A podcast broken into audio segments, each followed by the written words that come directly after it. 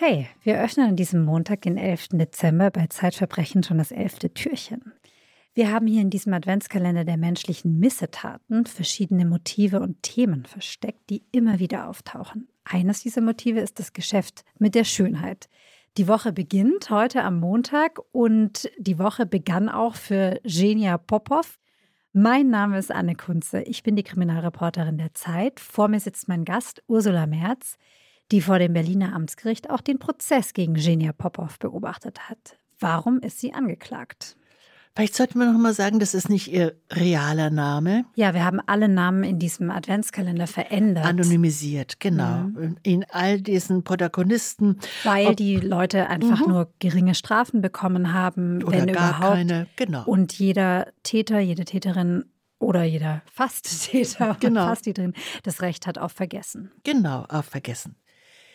Also, die Dame mit dem erfundenen Namen, aber schönen Namen Genia Popov ist 40 Jahre alt, hat in Russland eine Ausbildung zur Krankenpflegerin absolviert, die ihr aber, so sagte sie vor Gericht, in Deutschland nicht anerkannt wurde.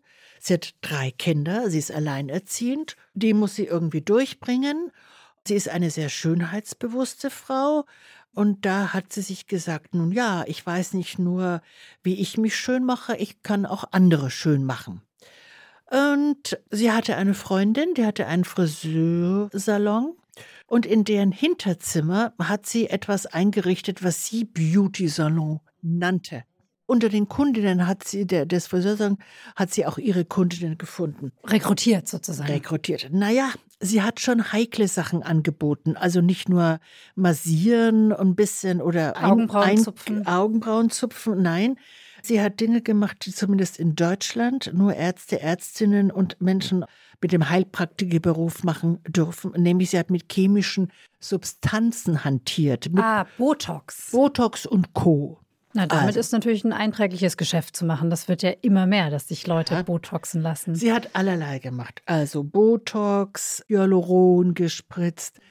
Sie hat aber sich auch zugetraut, also tätowierte Augenbrauen, mhm. ja, gibt es ja, rückgängig zu machen. Das war besonders schlimm. Und sie hat sich noch was zugetraut. Anne, pass auf. Das sogenannte Fadenlifting. Oh Gott, was ist das denn? Das mhm. klingt schon so schlimm. Ja, also ganz sensible Gemüter sollten ganz schnell in die Küche gehen, sich, äh, sich Kaffee einen, einen Kaffee holen.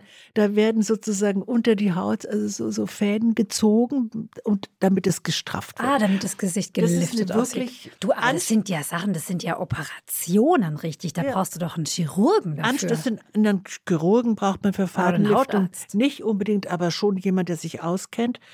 Also Fadenlifting ist ziemlich anspruchsvoll. Botox würde ich sagen, ist auch sehr anspruchsvoll. Du kannst ja Nerven auch verletzen, genau. wenn du da reinspritzt. Ja, aber es ist ja auch einiges passiert. Deswegen sonst, steht sie vor Gericht. Sonst stünde die liebe Genia Popov auch nicht vor Gericht, wenn auch sehr selbstbewusst und ohne Schuldgefühl. Ach so, und, sie hat da kein Problem drin gesehen. Nein, sie, sie sah da kein Problem. War eine, eine kleine, zarte, aber sehr drahtige Frau mit einem extrem glatten Gesicht, langen dunklen Haaren, die sehr selbstbewusst auftrat und sagte, tja, mich hat auch niemand nach meiner Qualifikation gefragt. Die haben es ja alle gewollt. Ach so, das war ihre Legitimation. Ja, aber die, die das alle gewollt Was für Preise hat sie denn genommen? 300 Euro pro Behandlung. Und das Ergebnis dieser Behandlungen wurde dann vom Richter auf eine Leinwand die Fotos projiziert. Dass man sah, was ist, ist den Leuten passiert. Da war schon, waren wirklich schlimme Sachen zu sehen. Also entzündete Augenbrauen, über mhm. Wochen weg entzündet, große Hämatome auf den Wangen. Entstellte Gesichter. Schwarz unterlaufene Lippen. Also wirklich schlimm. Ich hatte den Eindruck, auch diese Fotos haben sie nicht so wahnsinnig viel beeindruckt, weil Genia Popov lebte nach dem Motto, was man können will, das kann man.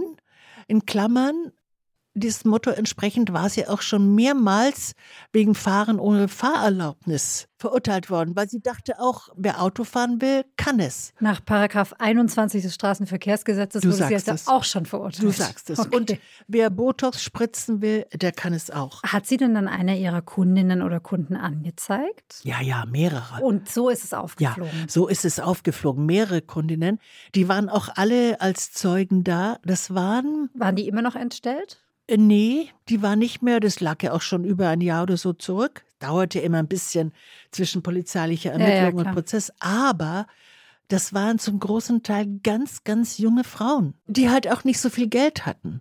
Weil, weil ja. ihre Behandlungen waren immer noch günstiger, als wenn du es zu einem echten Arzt oder zu genau, einer echten genau.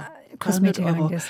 Also da kamen wirklich sehr viele, sehr ich junge Frauen. Ich finde 300 Euro auch nicht so wenig, aber gut, ich weiß auch nicht, wie viel ja, es normalerweise kostet. Ist mehr als ein Friseurbesuch, aber die waren 18, eine war sogar 17, die kam mit ihrer Mutter vor Gericht. 17, 18, 19-Jährige die halt alle bei Instagram oder wo auch immer gesehen hatten, wie Augenbrauen und Lippen mhm. auszusehen haben und dann sich das haben machen lassen und dann fing ein wirkliches Martyrium an. Ja, weil du musst ja das dann auch wieder rückgängig machen lassen ja. von irgendjemandem. Das kostet ja, ja, die waren, die waren alle in Behandlung bei Dermatologen, mhm. die das Beste versucht haben, um das rückgängig zu machen. Musste denn die Genia Popov den Kunden das Geld zurückzahlen? Ja, sie musste das Geld zurückzahlen und sie wurde verurteilt, wenn auch zu einer Bewährungsstrafe von zwei Jahren.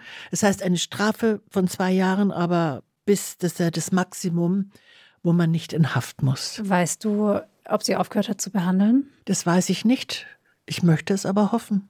Vielen Dank, liebe Ursula, dass du uns diesen kleinen Einblick in die Welt der Schönheitschirurgie, der vermeintlichen Schönheitschirurgie mitgebracht hast. Und wir sehen uns morgen wieder, wenn wir das nächste Türchen öffnen.